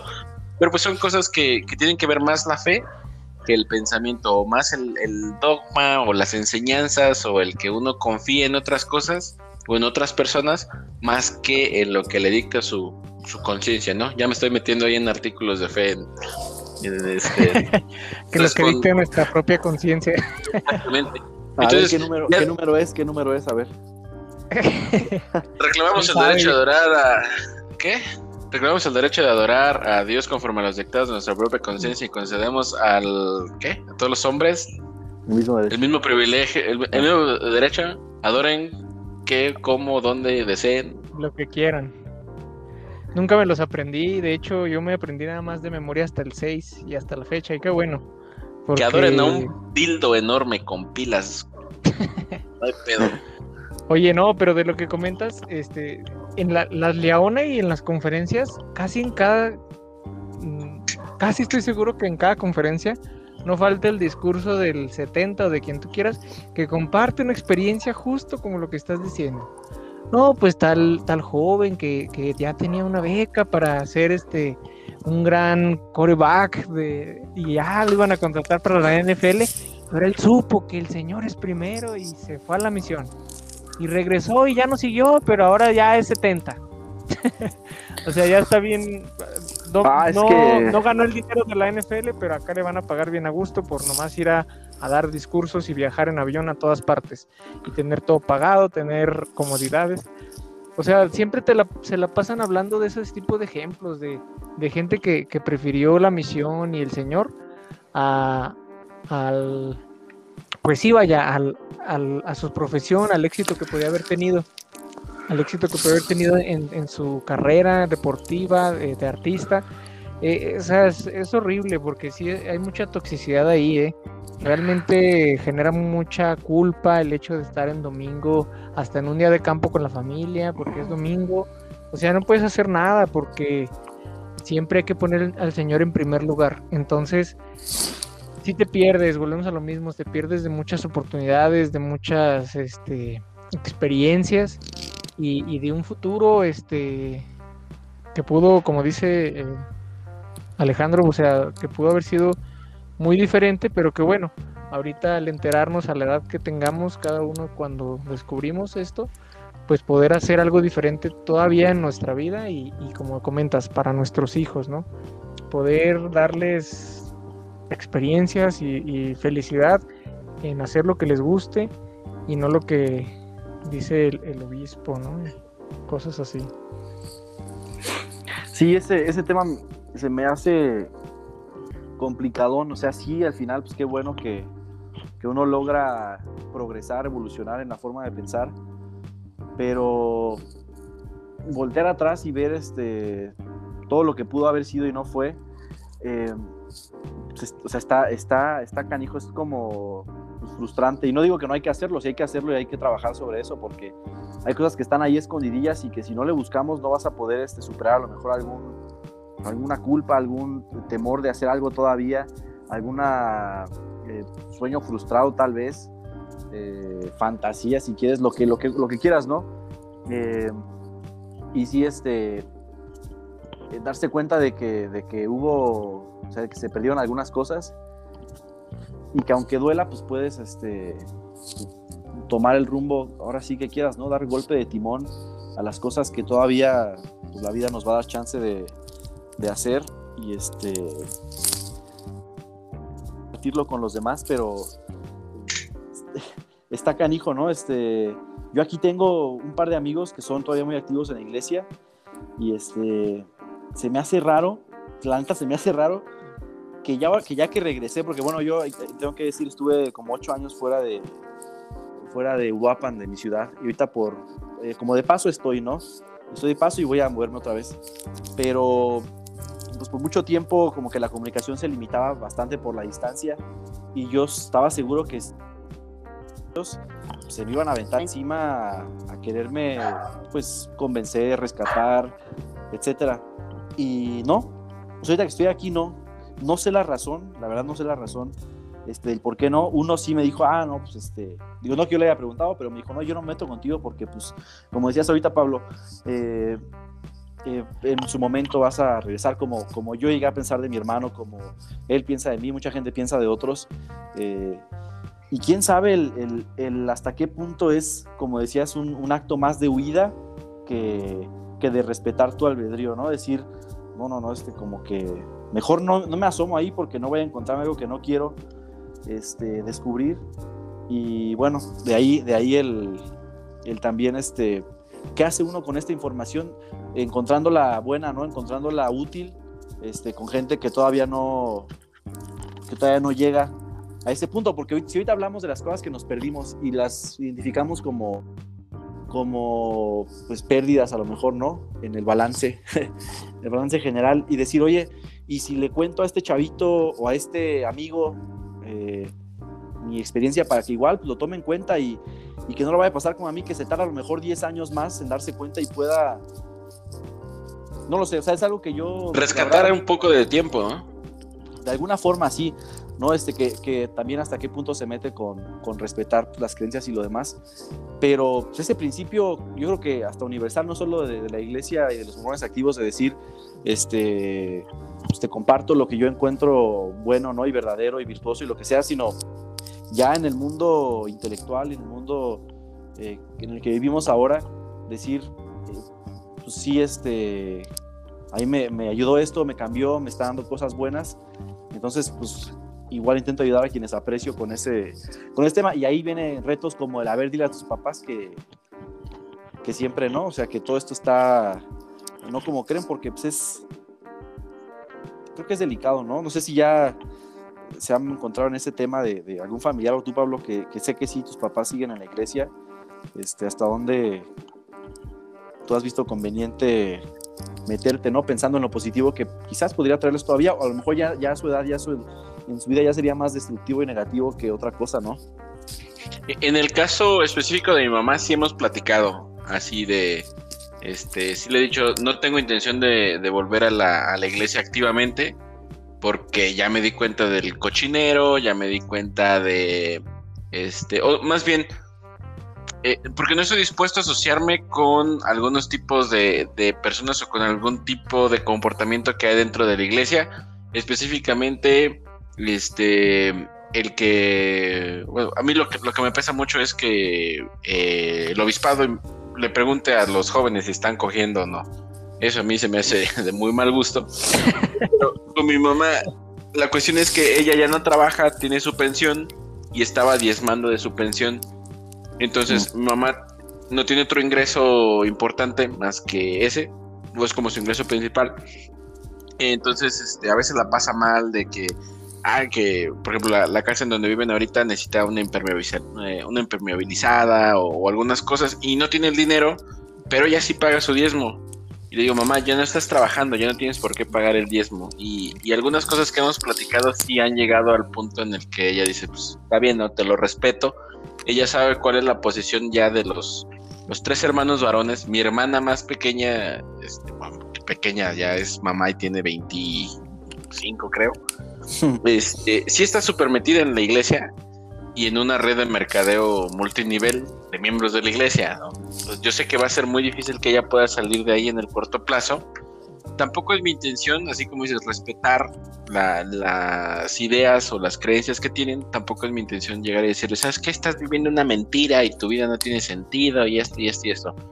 No, sino simplemente eh, que ella vaya viendo, ¿no? O sea, que ya no nos ve en la capilla, o el hecho de que note que ya no traemos garments, o este, que empiece a ver que nos está yendo bien, no por restregarle en la cara y decirle, mira, a mí me va mejor porque ya no estoy en la iglesia, sino simplemente que, vea la, diferencia, que no somos unos demonios o este, ángeles caídos ni nada de eso, porque nunca existió esa, esa figura, eh, sino que somos personas que estamos en, cierta libertad y que vamos a aprovechar cualquier oportunidad que se nos presente para poder progresar sin las, las este, el yugo o, el, o estar esclavizado a una creencia, ¿no? Sino que tú mismo puedes tener la libertad de decir, ah, esto soy, esto es lo que creo, esto es lo que quiero hacer y yo defino mi propio destino, eh, con, el, con el lado de mi papá sí es más complicado, les comentaba, porque su vida sí mejoró mucho a partir de ser miembro de la, de la iglesia. Por lo mismo que se conectó con gente, este, creo que es la persona más importante con quien se conectó eh, estando en la Ciudad de México fue con Agricol Lozano, que llegó a ser este, reconocido político y abogado y hizo muchas cosas por... si la iglesia tiene presencia importante en México es por este fulano, ¿no? Entonces mi papá como que es muy fiel a esas cosas. Mi papá es muy fiel a, las marcas o a este... A, es, un buen consumidor, digámoslo, de esa, de esa manera. Eh, y creo que es algo que tiene mucho la cultura de la Ciudad de México, ¿no? Que, que este...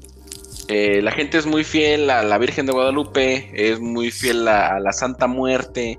Eh, creo que tiene muchas supersticiones Inclusive mi papá llegó a platicarme que mi abuela leía las cartas y el tarot y el café y estas cosas. Entonces mi papá cree mucho en esas cuestiones como espirituales, espiritistas. Aún siendo miembro de la iglesia, ¿no? O sea, él, él creo que sí cree como en exorcismos y, esas cosas, pero es una cuestión más cultural que él tiene arraigada por, por mi abuela.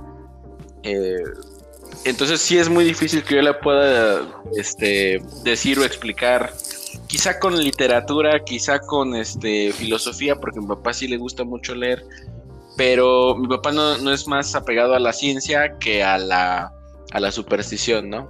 Mi papá cree en ovnis, mi papá cree en la Atlántida, no sé si cree en la Tierra plana, pero sí es mucho de, ese tipo de cuestiones. Entonces, eh, digo, no, no creo que sea un tema en el que vamos a, a, este, adentrarnos en el corto plazo. Mi mamá sí es más abierta ya lo hemos platicado, eh, eh, entiende nuestra posición y la respeta, ¿no? Porque yo creo que ella también ha sido víctima de, de, la iglesia o del control que tiene la iglesia sobre las mujeres. Porque mamá sí, y se logró este, eh, posicionar o hacer lo que ella quiso en su carrera, tener este eh, no sé, quizá algunos de nosotros como hijos fuimos logrados a base de presión por multiplicar y henchir la tierra, eh, pero eh, ella tiene un pensamiento mucho más progresista, ella sí es como más, más feminista, pero de las feministas viejitas, ¿no? De las que andan hablando ahorita, este, de los aliades y de las de estas cuestiones, no, ella, ella sí estaba así como que los derechos le tocó eh, no, el, no el 68 ni el 71, sino las generaciones un poquito después que seguían este, eh, exigiendo derechos en la, en la UNAM, en la Ciudad de México en los 70s. a ella le tocó participar un poco en esos movimientos. Inclusive conoce a, a esta Claudia Sheinbaum, ahí la, la, jefa de gobierno de la Ciudad de México, porque eran como parte de la misma generación de, de este, movimientos sociales y demás. Eh, tuve tíos que sí estuvieron en el 68 en, la Ciudad de México. Entonces, este, ella sí es un poquito más. Y creo que eso me ha ayudado a mí mucho a, salir de, de, la iglesia o progresar o tener una mentalidad distinta. Porque pienso en el ejemplo de, de, la familia de mi mamá, de mis tíos, este, de mis abuelos, de mis abuelos que no sabiendo leer lograron hacer grandes cosas. Este, entonces, ese, ese tipo de ejemplos me hacen pensar, vengo de, gente chingona, de gente que la ha sabido hacer con poco, que es inteligente, que es capaz. Yo también lo puedo hacer sin necesidad de tener una, este, un libro que me guíe a, hacer lo que, lo que, este, lo que quiere, ¿no? Lo que enseña. Cuando pues uno tiene la capacidad y tiene ejemplos de, de gente que sí existió, eh, por ejemplo, mis, mis, abuelos, como les comentaba, este, ah, las historias que, se cuentan de ellos sí son como muy, muy chidas.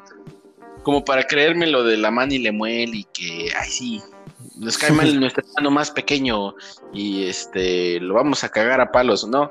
O sea, eso a mí es una fantasía. Prefiero leer El Hobbit de Tolkien o prefiero leer alguna otra cosa que una fantasía mal escrita como el libro de Mormón, ¿no?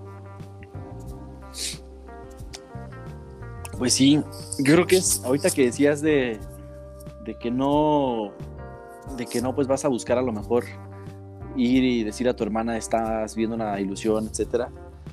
Pero se me hizo hasta chistoso un poco que, con tu ejemplo, ¿no? Así con tu, como a la inversa, ¿no? De cómo, de cómo trabaja a veces la iglesia, pues hasta cautelosos a veces de, pues de, de, a la gente dejarla hasta que llega su momento, ¿no? Y de pues justo darle tu ejemplo, que vea que vas a la iglesia, que vea que das tu diezmo y que tal y que te va bien y no sé cuánto, pues funciona al revés también. Eh, porque sí, sí puede ser este, muy duro, yo creo, como cuando a un niño de golpe, no sé, llegan y le dicen que Santa Claus no existe, como que sabes que se va a poner a llorar, va a ser muy duro. Claro.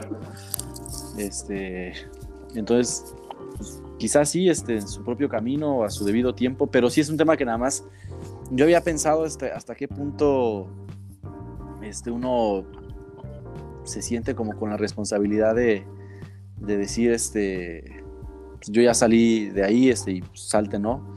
Mi hermano mayor, por ejemplo, nunca fue como a decirnos algo como, no te vayas a la misión, mira, es que Dios no existe, ¿no? O sea, no, no se metió como con nosotros para nada.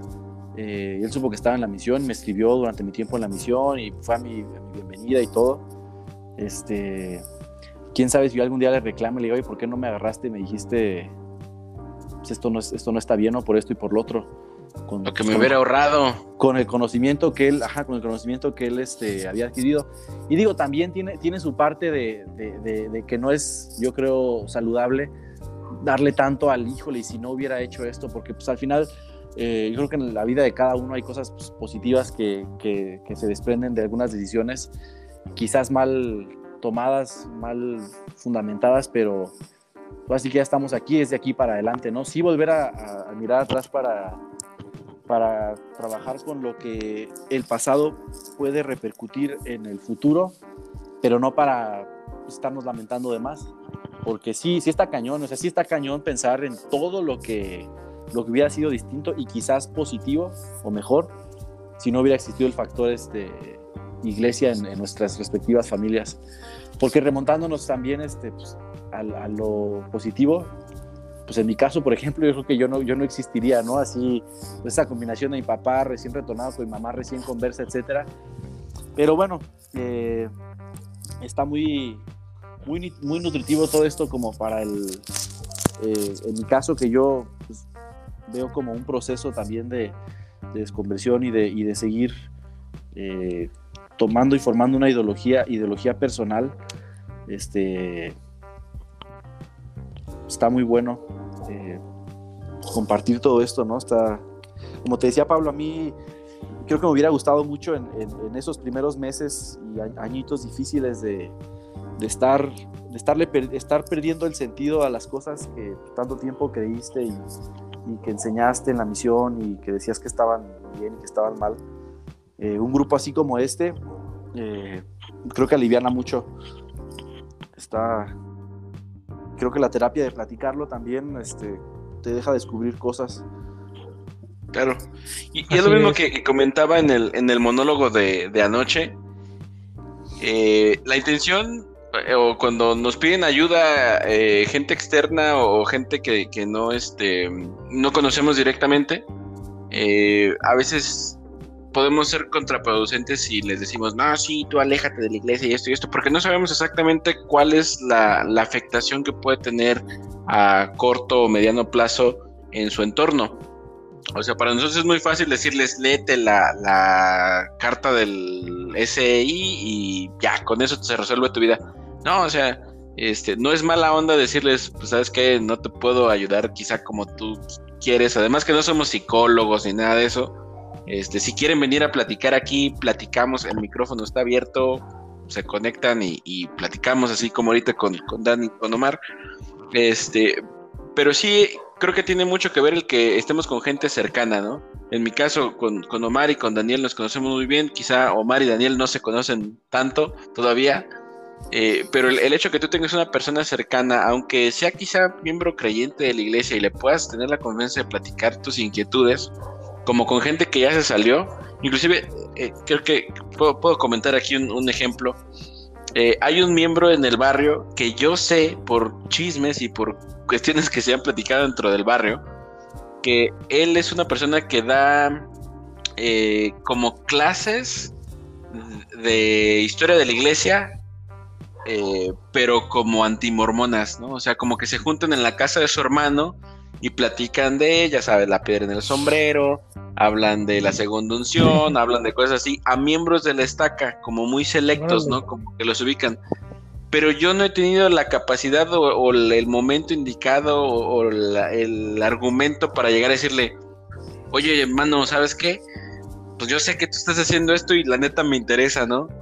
Y yo sé que él está súper afuera de todo, pero él sigue asistiendo por su esposa, eh, le, ordenó a su, a su hijo mayor al, sacerdocio arónico. O sea, él sigue asistiendo como todo, ¿no? O sea, es como un secreto a voces. Y yo cuando lo veo, se puede identificar esas cosas, ¿no? O sea, es como que no participa. Invítalo como anónimo. Pues podría, pero lo que te digo es eso, o sea, no, no he sabido de qué manera llegar y decirle. De hecho, la semana pasada le mandé un WhatsApp de, él es programador y cosas así. Le dije, oye, ¿sabes qué me interesa empezar a aprender a, programar? ¿Qué lenguajes puedo comenzar? Este, como qué, de qué manera puedo este, empezar a, aprender lenguajes y demás, ¿no?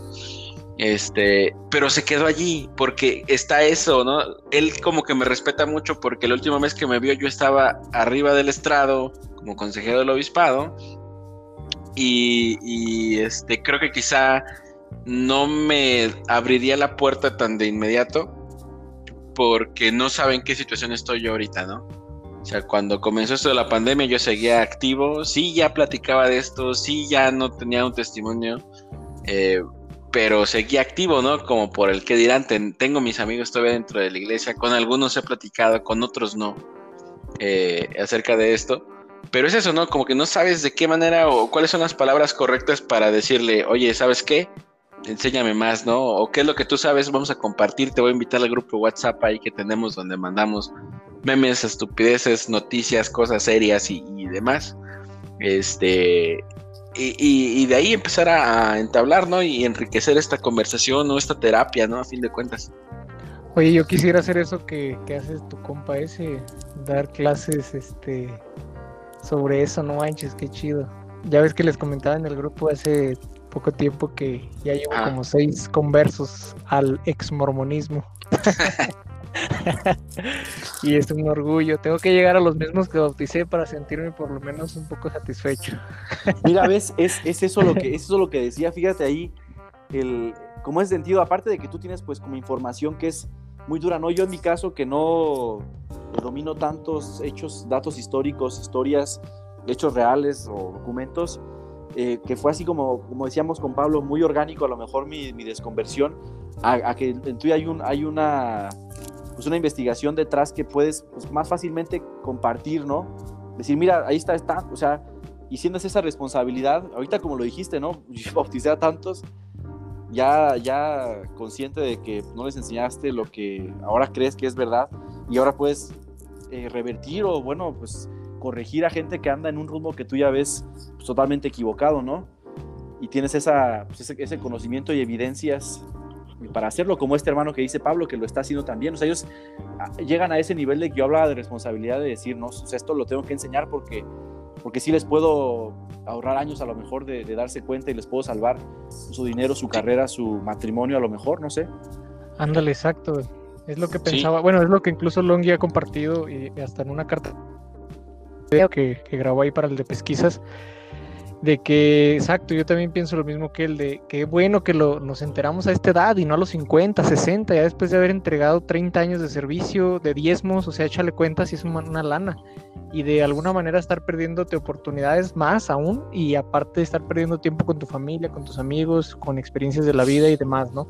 Es algo de, de verdad muy, muy bueno que haya sido en este momento, eh, que todavía estamos jóvenes, porque es la verdad, y y de hecho, apenas compartí con, porque sigo en un grupo de la misión, de exmisioneros que servimos eh, en, las, en, la misma generación, por así decirlo. Y, y, hay varios que también están ahí. Ah, pues Braulio, que está en el grupo con nosotros, también está en ese grupo. Y bueno, yo una, algunas...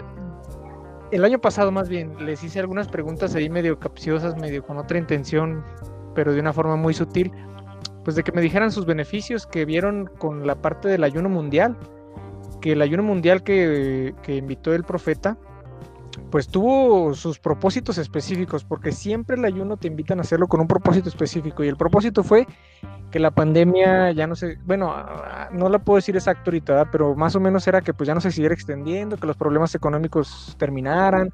Fueron varios propósitos que empeoraron completamente todo, o sea, todos los propósitos que Russell M. Nelson dijo en la invitación al ayuno empeoró. Al, al Entonces, revés. Entonces, exacto, entonces yo les decía, o sea, ¿qué, qué, qué beneficios vienen? Y ya empezaron, no, pues yo sentí mucha paz y que me siento muy bien. Le dije, ah, ok, qué bueno, ¿ah? pero acuérdense que el propósito fue esto. Y empeoró. No, pues ya te imaginarás, se desató ahí, muchos empezaron a poner acá bien tensos y todo. El punto es de que todo, todo lo que iban diciendo me preguntaban, les iba contestando. Estuvo bien, bien chido porque los mandé a todos a, a la goma, pero de una forma respetuosa. Y este, bueno, a lo que voy es que apenas un amigo de los que estuvo en presente mientras yo hice todo ese proceso, eh, metió a otro que, que es exmisionero también de nuestra generación, pero que no había estado en un año en el grupo, y lo metió y empezó acá de que no, pues este, ya me dijeron que andan de apostas, así que no sé qué, y luego yo me reí, hasta le mandé stickers acá del Russell M. Nelson, y luego ya, ah, eres tú, y dije, y le dije, este, ¿qué onda? De que no sé qué, y luego ya me dijo, a ver, ¿qué, qué está pasando? Ya le expliqué más o menos ahí, este, eh, lo que había sucedido, y también venía muy acá, muy, muy picante, pero terminó este, ándale muy gallito y terminó calladito porque este empezó a decir que, que no, pues que, que, estaba bien de cuestionar y todo, pero que lo que veía mal era que pues ya anduviera como que tratando de decirles que la iglesia era falsa o que o que del testimonio, no sé qué, que, que yo nunca dije esas palabras, ¿verdad? Pero bueno, así lo tomaron. Y, y, el punto es de que él veía mal que, que trataras como que de, de, cambiar creencias. Y le digo, pues qué, qué, irónico, porque eso es lo que fuimos a hacer dos años, a, a decirle a las demás personas que sus iglesias eran las rameras de toda la tierra, que, que, sus iglesias eran las falsas y que acá estaba la única verdadera. Y le digo, qué curioso que cuando nos toca a nosotros recibir información, somos los más cerrados y somos los que no aceptamos nada y nada de mentalidad abierta, pero ah, ¿qué tal cuando andábamos de misioneros? Ahí sí podemos decirle a toda la gente que estaba equivocada y que sus creencias eran, eran una porquería, eh, con otras palabras, y que se bautizaran, ¿no? Entonces, se, se, no sé, se, analizando eso es verdad, o sea, fuimos a hacer eso y cuando nos quieren enseñar algo nos cerramos, entonces sí, eh, ahí como que está muy mal eso, entonces ya, ¿no? Con eso se quedaron como que pensando y ya, ya no decían mucho. Pero bueno, lo que voy con todo esto es que, es que, pues, o sea, así es, o sea, empieza uno a abrir la mente, empieza uno a abrir, este, aprender a responder mejor, incluso a analizar las cosas de la vida y te das cuenta de, así como tú decías, que me fui dando cuenta de que, pues, esto, o sea, yo también estoy embarrado ahí, o sea, la, la ridiculez de no tomar café, o sea, ¿con qué sustento le explicas a alguien para convertirlo a la iglesia? y entre muchos otros temas, ¿verdad? Pero sí, o sea, realmente es algo impresionante. Y, por último, quiero compartirles rápido de, tu pregunta de, de, lo de nuestros papás. Mi hijo mayor está por cumplir ocho años en enero. Pues ya te imaginarás cómo la mm. tengo difícil para hablar con mi, mi mamá, sobre todo. Mi papá nunca fue miembro, nunca aceptó. Eso es bueno, pero de todas maneras él nos apoyó para la misión, nos apoya en el sentido de que para mi hermano y yo, hablando de mi hermano y yo que somos misioneros, o sea, para él sí, sí somos un orgullo, aunque él nunca se ha bautizado, eh, vaya, sí este, le gustó que fuéramos. Entonces, él le gusta tomar eh, de vez en cuando, mi mamá siempre se ha enojado por eso, le ha reprochado, nos usa y lo usa para, para manipular ahí, este, no, que tu papá dijo esto de, de que pues andas ahí y así, y luego igual a, a, él, no, pues que tus hijos te vieron que tomaste, que qué te pasa, y si me explico, entonces a mí se me hace gacho porque yo quisiera, es lo que le decía también a mi hermano, yo quisiera ir, estar con mi papá y ver un partido de fútbol o de lo que sea, y estar tomándome una chévere con él y, hacerle ver que, que, no tiene por qué sentir culpa, que aunque no se bautizó, porque a veces mi mamá genera esa culpa en él y que pues es algo que, que no tiene nada de malo, entonces es un reto, pero espero lograr para poder decir y estar con mi papá un día y poder compartir esos momentos que, que, que vaya, que siento que nos debemos, porque por culpa de estas creencias no pudo uno hasta convivir, porque mi papá de hecho nunca ha tomado así con nosotros, bueno, o sea, estando nosotros, porque se siente mal, o sea, él se siente menos. Es algo terrible, pero que digo, o sea, cómo entorpece eso hasta en las familias y cómo, cómo se pierde uno de experiencias. Y, digo, pues lo, la, la, tengo difícil, pero así como, como, como Alejandro, o sea, hay que hablar con mi mamá, ella de ahí se abre todas las puertas y a ver cómo le hago, pero pues tengo que lograr que, que, pueda, quizá no aceptar todo ni decirle todas las evidencias, pero sí mostrarle un poquito y pueda, pueda podamos ser este, una familia funcional, a pesar de todo. Sí, por lo pronto llévate a tu papá a ver un partido a donde nadie los juzgue y échense una chela juntos. Sí, no, y sí, pero fíjate, el problema es ese, que mi papá no lo, no lo va a hacer porque este, nos tienen un plano más alto. Lamentablemente. Y él, no, sabe, que ya... Perdón. No, no sabe, nadie sabe de mi mamá y mi papá todavía, pero digo, o sea, ah, te digo, él, él, incluso, ah, fíjate, incluso en, en, Año Nuevo pasado, no me acuerdo si el pasado o el anterior, yo compré unas Heineken cero, cero alcohol. Y ahí estamos mi hermano y yo, y ahí, de ahí no dijeron nada, pero ni no agarró ni una, aunque no tuvieran alcohol, no agarró ni una para no tomar delante de nosotros. Así me explico, entonces es un reto porque para él es así como nos tienen un plano más, nos tiene eh, con orgullo por la misión, aunque él nunca se bautizó, y, para él, o sea, no, no se sentiría a lo mejor hasta digno, ¿no? Es algo Sí, está, está cañón. Yo creo que ya este, bueno, yo le dije a Pablo un mensajito que ya, ya me tenía que ir, pero algo último y ya este también para despedirme, no sé si, si le van a seguir un buen rato. Eh, pero si dejamos, ¿eh? dejamos para la siguiente. Sí, lo dejamos para la siguiente. Va. Pero, pero, sí, dime, Dani. Ah, ya. dale, dale, dale.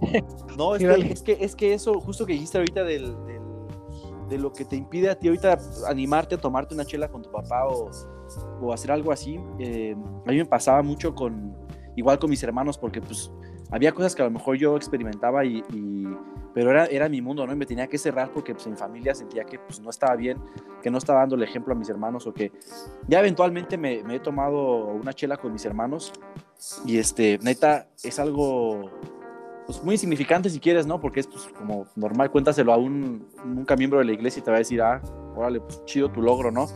Pero me acuerdo muy bien cuando me tomé una vez, eh, por primera vez me tomé una cerveza delante de mi papá, ya sabía que no iba a la iglesia, ya se había enterado que, pues, que yo tomaba, que ya estaba pues inactivo, ¿no? Y no había una plática profunda, profunda del por qué ya no estoy en la iglesia, pero pues ya le había pasado algo con mi hermano mayor, entonces como que no le, no le, no le llegó tan duro o de una forma diferente, pero para mí, o sea, neta, me tembló la mano así, no sé, es como bien cañón, todo eso de, de años y de, de enseñanza y de depresión, de, es algo que jamás hubiera concebido yo hace unos añitos. Delante de mi papá en un convivio muy, muy saludable y muy familiar. Agarrar una chela, destaparla y darle un trago, no, neta me, me costó así como la vida darle ese trago. Y ocasionó después una plática muy constructiva, muy padre con mi papá. Pero, pero sí es un reto, ¿eh? o sea, sí, sí ahorita me identifiqué con eso que dijiste. Porque cuando decidí hacerlo, porque lo planeé, dije, hoy, o sea, dije, ya estuvo de que vienen mis papás y voy a, a otra vez a, ser este, pues falso, ¿no? Y decir, no, pues, ¿quieres una cerveza? Ni no, no, no, no, no, no. Dije, ya, ya estuvo, o sea, no me voy a poner aquí una borrachera ni nada, o sea, me voy a tomar una cerveza y listo, no pasa nada. Pero me costó un buen trabajo de decidir hacerlo, a hacerlo, y después platicar con mi papá del, del, del- del- pues un poquito del por qué y, y- y todo fue muy, la verdad, muy, muy buena experiencia. Valió mucho la pena y se los recomiendo que pues, cuando vean la oportunidad, este, se avienten a, pues sí, poco a poco destaparse, pues sí, un poquito destaparse, salir del, salir del closet del, del exmormonismo. Si te digo que con mi mamá la situación fue que, o, o una, la razón principal por la que mi obispo me entrevistó como para ver cuestiones de mi dignidad, fue porque el día de cumpleaños de mi mamá, a mi mamá se le antojó una cerveza, compramos un Six, estuvimos bebiendo y yo sé Mm. exactamente que alguien ahí, este, específicamente mi cuñado, puso dedo, platicó con el obispo, le dijo, mira, están pisteando aquí, tú consejero, ¿no? A ver qué vas a hacer, ¿no? Entonces ya fue el, el obispo, me dijo, oye, es que me dijeron que te habías bebido una cerveza. Y yo, ¿quién? O sea, cuando estoy bebiendo una cerveza siempre es en mi casa, este, a veces está mi esposa, a veces no.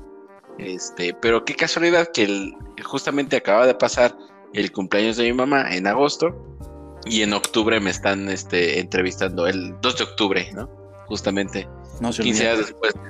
Ajá, justamente, exactamente, justamente después de, de, este eh, del cumpleaños de mi mamá sucede esto y yo lo uso sí, este como eh, ahora sí como que utilizando la misma fuerza con la que venía esa reprensión para dejarlo en el piso y decirle, no, usted sabe qué, Eh, proteja al obispado y reléveme.